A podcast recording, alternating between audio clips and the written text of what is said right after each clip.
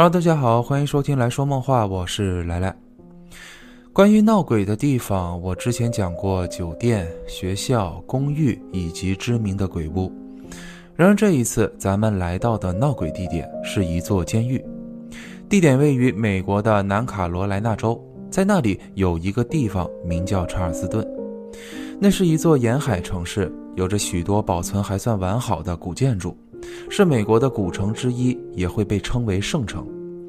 而查尔斯顿又会被分为上下两个部分，其中北区也会被称为老城区。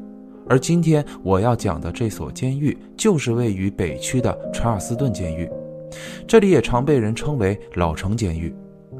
这里建于1802年，一共是有四层，并且在四层的基础上还有一座两层楼高的八角塔。在投入使用后，由于越狱的情况频频发生，之后是在1822年还提高了监狱的封闭性。可等到1866年的8月31号那天，那里就发生了一场地震。据估计，当时的震级达到了6.7至6.9级，以至于整座监狱从原本的四层就变成了三层，而那两层楼高的八角塔也随之坍塌。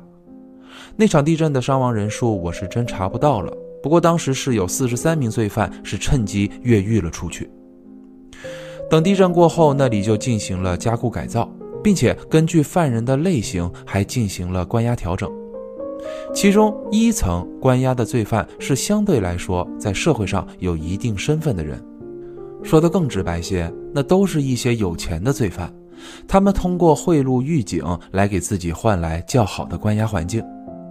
二层关押的都是一些普通罪犯以及少年犯，而三层关押的就都是一些重罪犯，也是整座监狱中环境最恶劣的地方。就这么说吧，其实整座监狱并不大，按照规格的收纳人数来看，只能关押一百三十人。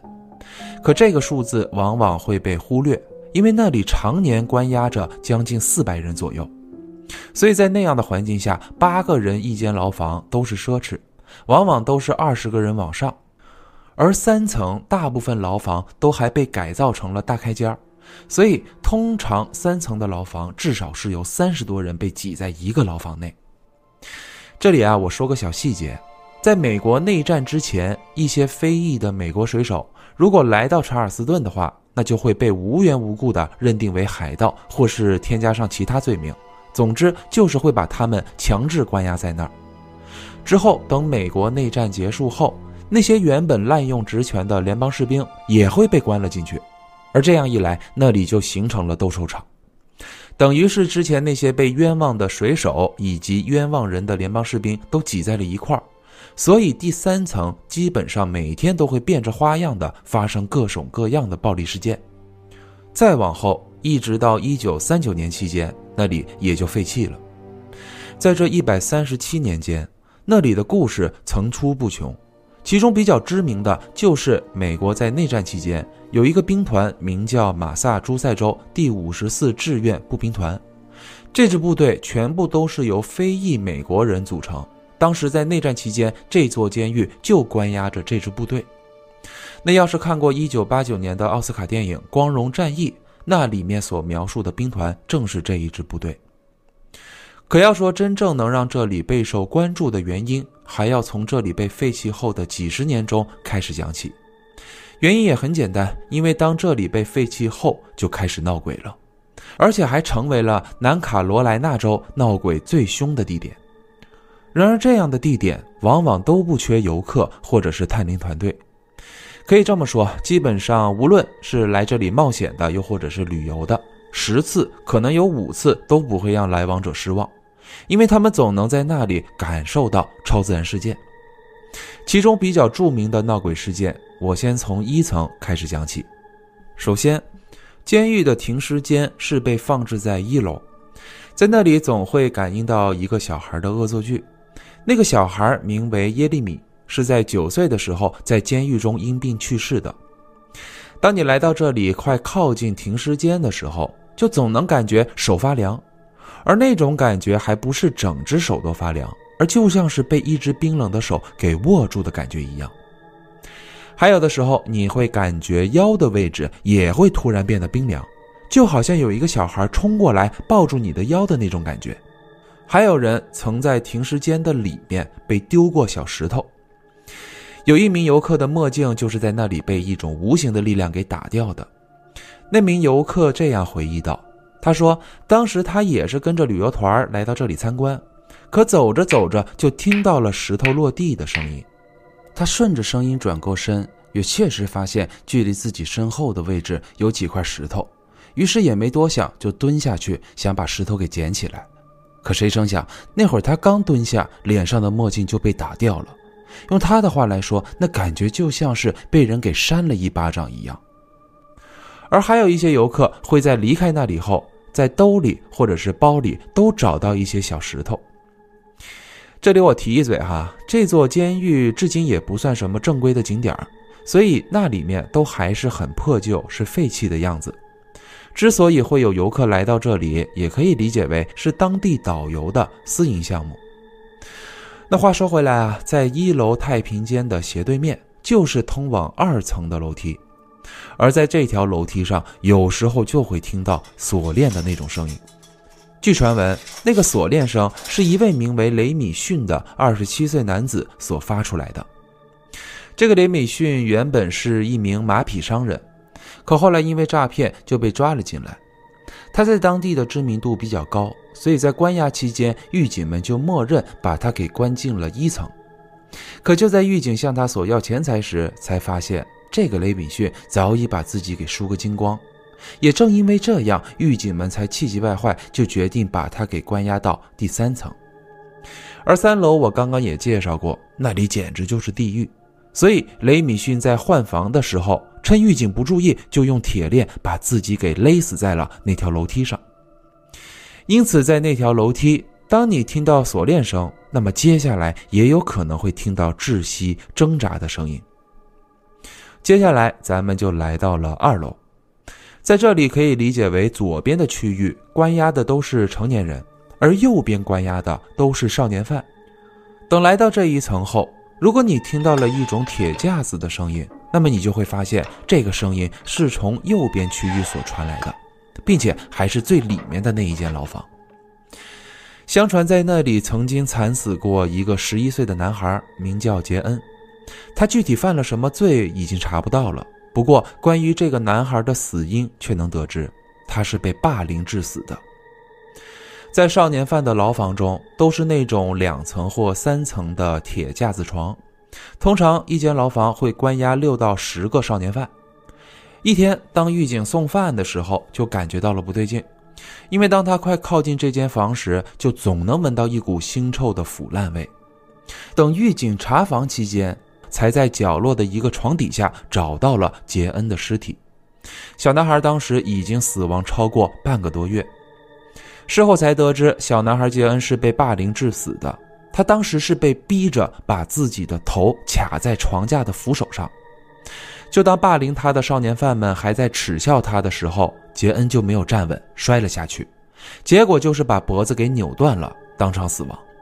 而同房剩余的七名少年犯，他们是共同将杰恩的尸体塞进了床底，就这样与尸体共住了半个多月。而再往后，不到一周内，这间牢房又接连死了两个人，他们分别是当时带头霸凌的十四岁亨利以及一个十岁的小跟班。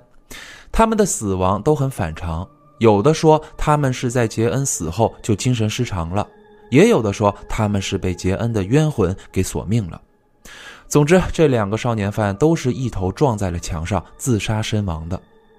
所以在二层不仅会听到铁床在地面摩擦的声音，还会听到有东西砸向墙面的声音，更有可能会看到一个歪脖子的男孩趴在牢房的地上。而他趴的位置正是当时床底的位置。好，那随着这些惊心动魄的声响后，咱们是终于来到了第三层。在这里，左手边的第一间房就是一间非常阴森的房间。那里并不是牢房，而是刑房，是专门用来折磨犯人的地方。当时，无论是罪犯又或者是狱警，都会把这间房称作为音乐教室。因为每当有犯人被关进去时，外面的人就总能听到很凄惨的哀嚎声，那种哀嚎声总能让人连续做好几天的噩梦。就这么说吧，当狱警们向犯人警告道：“就说如果你继续这么不老实的话，那么我们就去音乐教室教你唱歌的时候，无论是监狱中怎样的狠人物、风云人物，都会立即服软，哀求狱警无论如何都不要把他送去教室。”那在这间刑房中有很多灵异团队都前往拍摄过，那场景就像是电影《墓地邂逅》里面的那间手术室一样。墙面上满是钩子，房内的一个角落里还有一个类似手术台的设施，给人的感觉就是房内的哀嚎声不是听到的，而是看到的。那从这间房间走出来后，距离门口不远处，你就能看到一把轮椅。那是一把来自十九世纪二十年代的轮椅，在这把轮椅上坐过多少人，发生过多少故事，暂不明确。不过可以明确的是。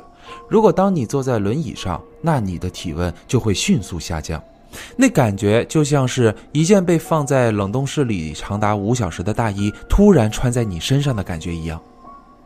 那关于这把轮椅，我找到了一个这样的故事，那是在一九九三年，当时有一个由五人组成的名叫 UUI 的探灵团队来过此地，他们那一次的冒险没有视频资料，只有几张拍立得照片。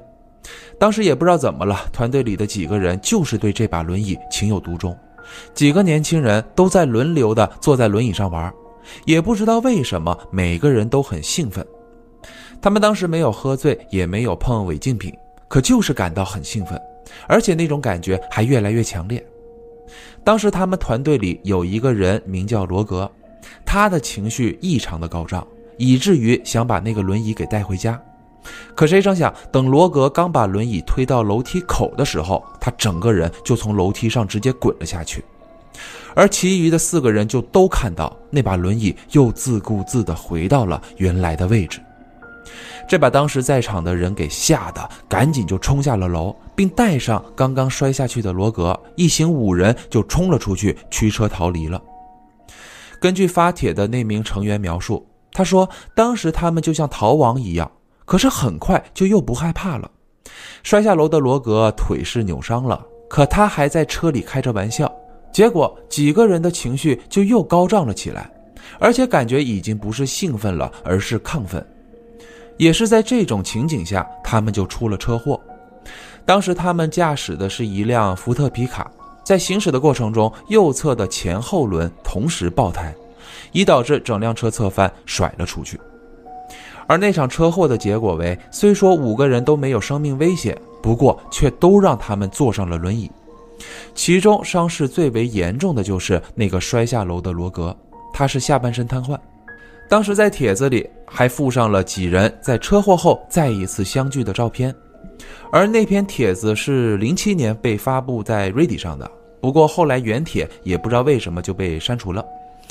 那其实，在我讲了这么多灵异现象之后。那也只是这座监狱里闹鬼事件的冰山一角，真正让那里成为南卡罗来纳州闹鬼最凶的地点，其主要原因是因为一个女人。不过在此之前，我需要先来讲一段小故事。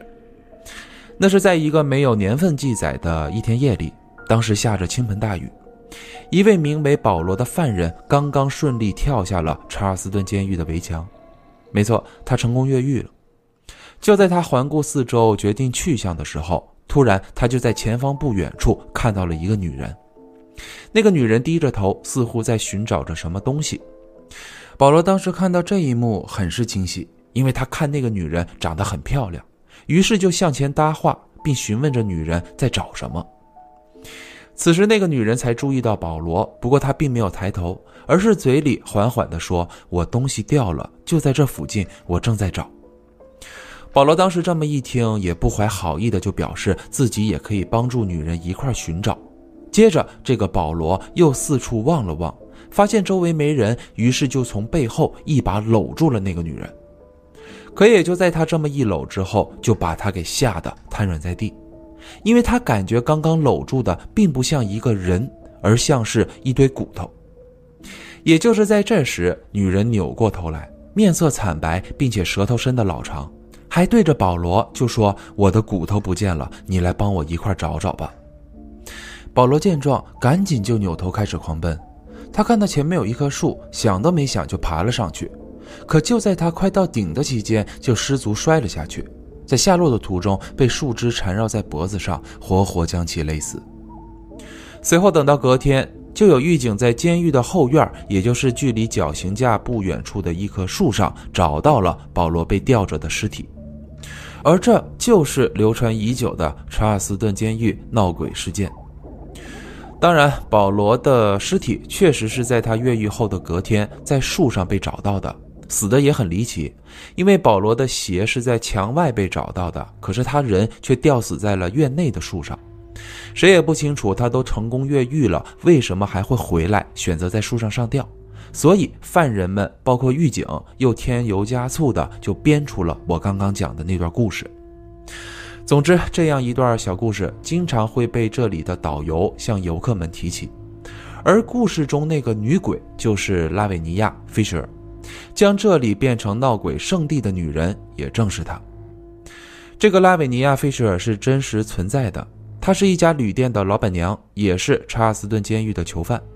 同时，她还有一个名号，那就是被称为美国历史上第一位女性连环杀手。那么，在这个称号背后，有着这样一段惨绝人寰的案件。拉维尼亚与丈夫约翰，他们共同经营着一家旅店，旅店的位置是在郊区，通常来往的顾客都是要前往查尔斯顿做生意的商人。由于旅店距离市里还有将近六英里的路程。所以这家旅店顾名思义就被叫做六英里旅店。这是一栋欧式的两层楼建筑。由于老板娘拉维尼亚很漂亮，所以路过的商人大部分都会选择来这家店落脚。大家对这对夫妻的评价那都是赞不绝口的，说他们待人很亲切，很有善心，经常会提供免费的茶点给过往的路人。老板约翰虽说话少，可是很勤快，也很踏实，值得信任。而老板娘那就更不用说了，人美心善，非常的迷人。大家还说，六英里旅店虽说谈不上有多豪华，可是那里的环境很优美，总能给人一种很安心的感觉。可谁成想，在这光鲜亮丽的外表下，六英里旅店其实是个专门杀人的屠宰场，而那对夫妇更是恶魔的代言人。时间来到一八一九年的二月十六号。当天夜里，就有一个满头鲜血的人匆忙地跑到警局去报案。他说自己名叫罗斯，就在刚刚不久，他与六英里旅店的费舍尔夫妇发生了冲突。他请求警方立即去逮捕他们，来赔偿自己的损伤。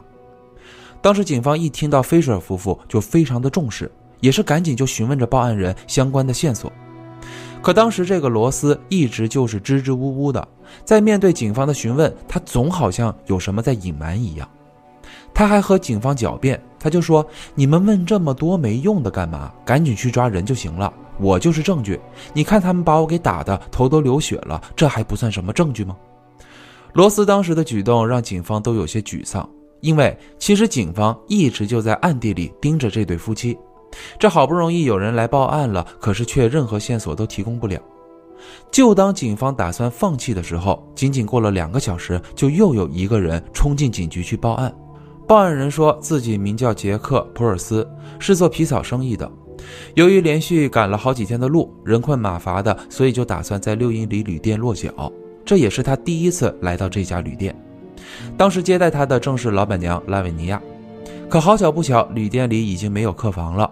不过拉维尼亚却说：“杰克先生，看您也挺累的，要不然先留下来吃饭。”于是杰克也就答应了，并且还和老板娘闲聊了起来。在聊的过程中，老板娘一直就在问着问题，比如他会问杰克是做什么买卖的，此次来到这里是一个人还是有商队呀之类的。总之，语气上是在闲聊，可询问的问题就都很有目的性，感觉就像是在掌握杰克的信息一样。可当时杰克却没有太在意，因为老板娘实在是太漂亮了，能和她聊天他已经很开心了，所以也就是问他什么他答什么。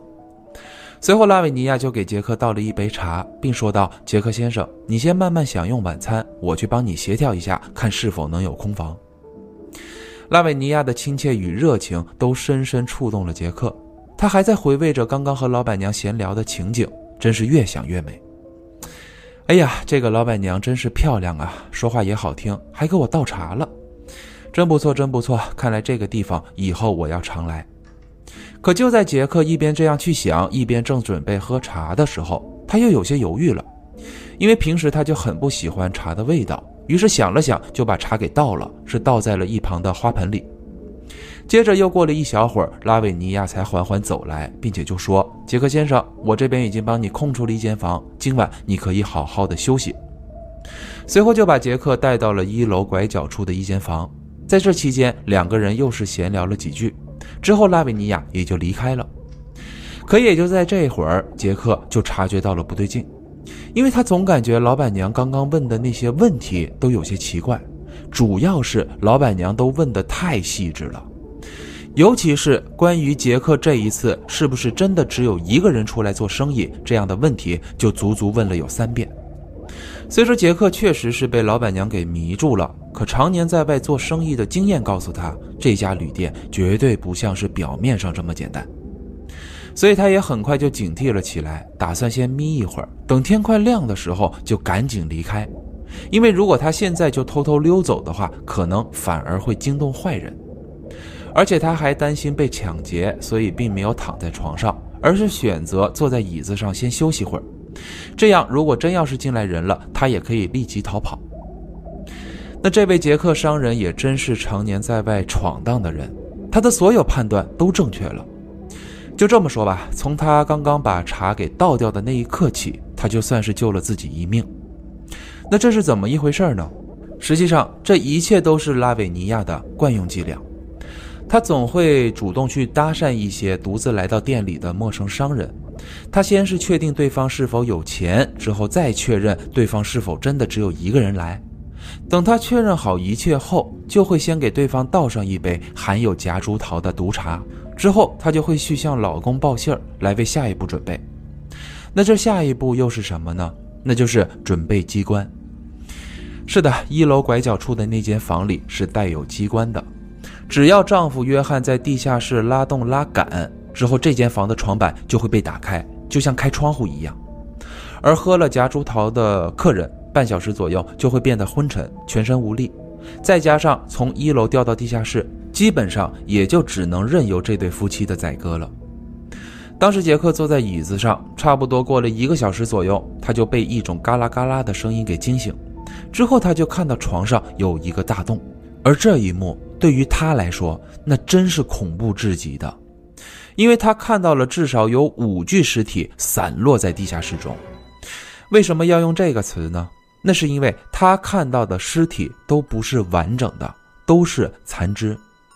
而更恐怖的是，他正好就在地下室看到了老板约翰，他们两个人还对视了一眼。当时约翰正手拿着屠刀在下面等着呢。所以杰克那会儿二话没说，什么都没拿，就从窗户逃了出去，来到院子，骑上马就飞奔到了警局报案。警方这么一听，也真是又惊又喜，这总算有了一个可以搜查那里的理由，于是也就立即前往了六英里旅店，并封锁那里展开搜查。结果也真是令人胆寒，警方在后院马棚的下面找到了一个暗门，通过那里就来到了地下室。地下室中有各式各样的刑具，一处的角落里还堆放了很多行李，很明显那都是被害人的财物。再往里稍微走一点的时候，就闻到了一股令人作呕的味道，而映入眼帘的就是满地的尸体残肢。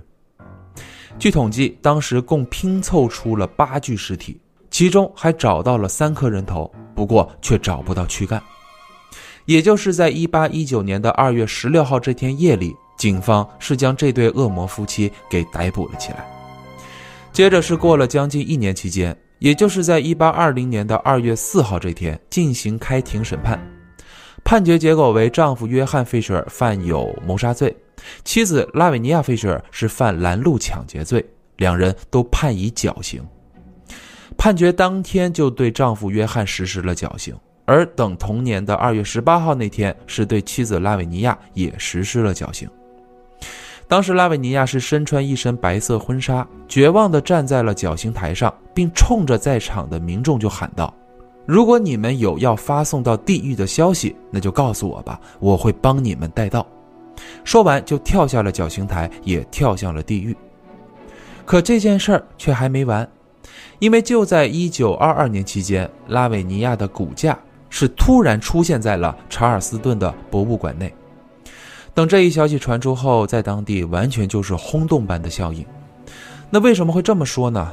那是因为查尔斯顿是一个有着浓厚宗教氛围的城市，而拉维尼亚的故事一直就在当地流传，所以有很多信徒都认为拉维尼亚是恶魔的代言人。当民众看到拉维尼亚的骸骨时，都很激动，以至于放置骸骨的展柜都被破坏过好几次，骸骨也遭到破坏，变得不完整了。所以，这也就是当地为什么会有拉维尼亚鬼魂在四处游走寻找自己骨头的故事由来。好，那关于查尔斯顿闹鬼监狱，包括拉维尼亚菲舍尔的故事就已经讲完了。可是，当我找到关于拉维尼亚这些资料的时候，我就感觉有很多说不通的地方，给我带来了很多疑问。首先就是警方的态度，他们好像一直就在寻找着菲舍尔夫妇的犯罪证据。所以，当报案人进行举报的时候，警局才会那么的重视。还有就是那两个报案人，其实回顾一下两个报案人的内容，就能得知，虽说他们举报的都是菲舍尔夫妇，可是他俩说的事儿根本就不是一类。第一个报案人罗斯去举报的是菲舍尔夫妇打人，而第二个报案人杰克他说的却是菲舍尔夫妇要杀人。而且两个报案人相隔来到警局的时间也只有仅仅两个小时的间隔。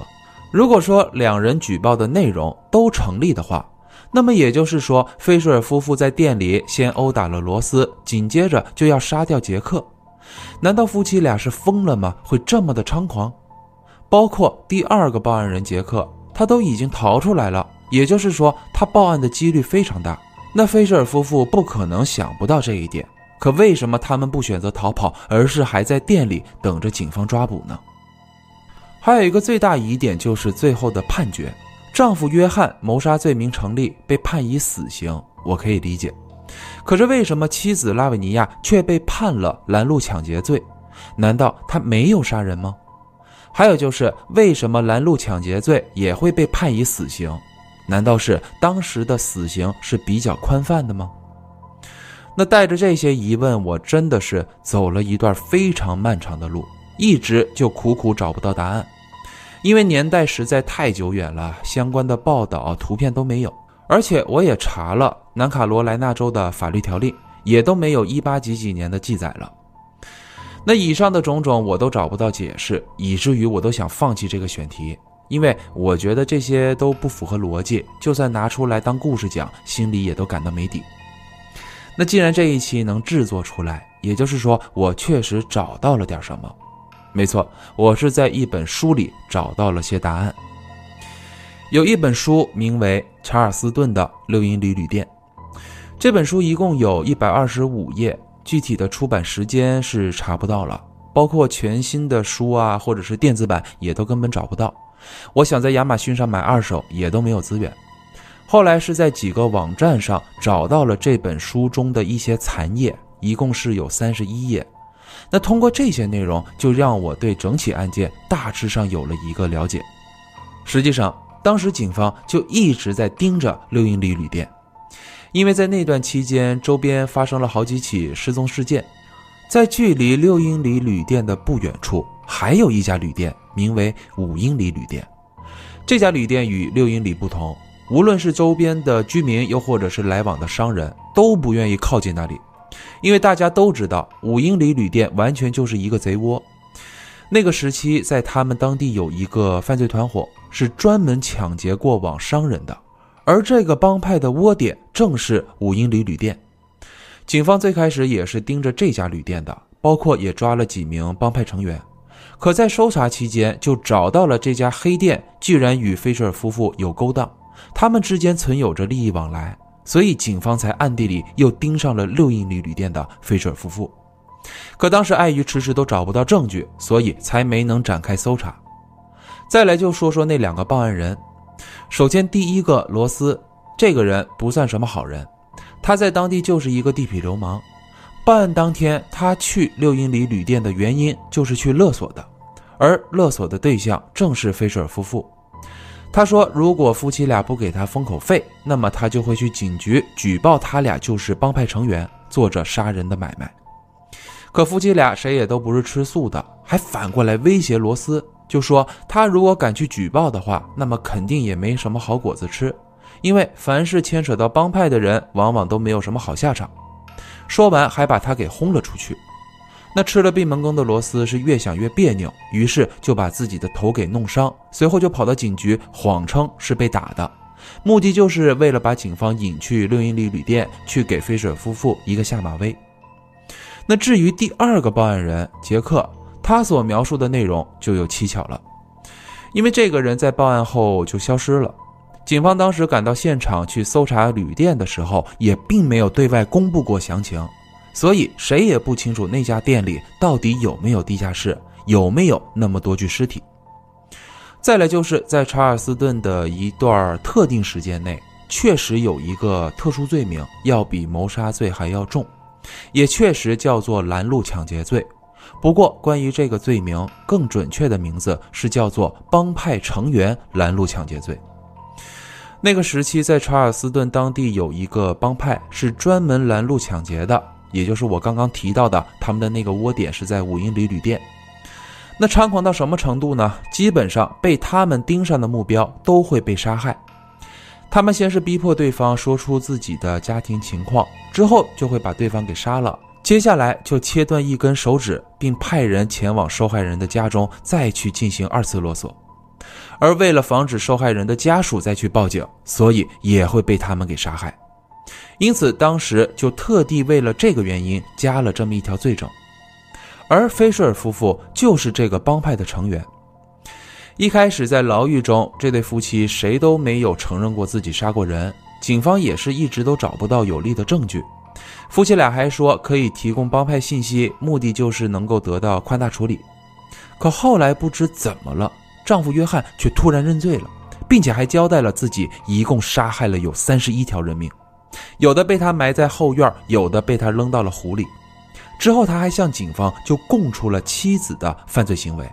说白了，就是他交代说，死的这些人都是他和妻子一块杀害的。那关于丈夫约翰为什么会突然认罪，有过这样一个说法：当时一开始，拉维尼亚就对自己的罪行特别不在意，因为他觉得无论怎样的罪名都不可能是死罪，因为在他们当地的法律中有明确说过，已婚妇女不会被执行死刑的这么一条法令。再加上，真要是警方查到了什么证据，直接就让丈夫去顶罪就好。所以，拉维尼亚在坐牢期间就已经盯上了要勾引的目标，她打算利用美色来找人为她卖命，帮她越狱。可是要知道，当时这对夫妻是被关押在一间牢房中的，所以妻子是在丈夫的眼皮底下去勾引其他罪犯的。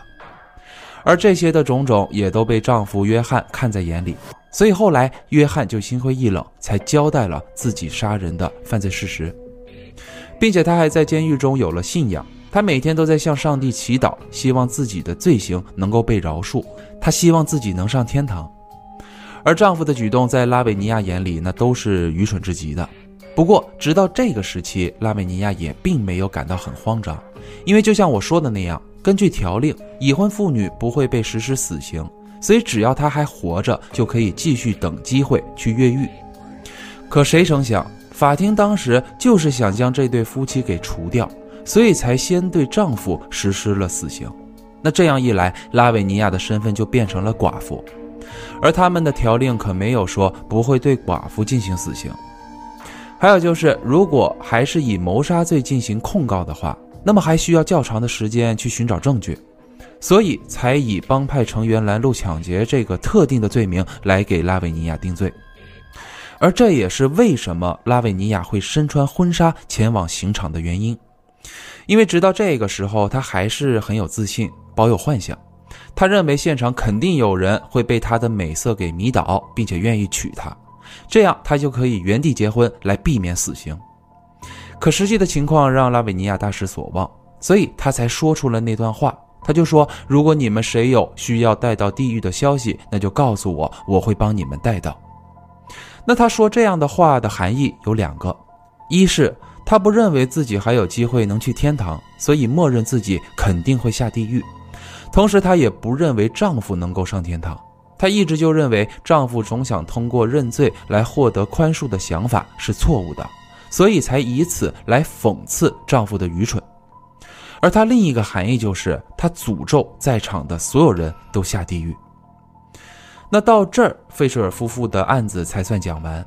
警方在旅店内都搜查出了什么，我们不得而知。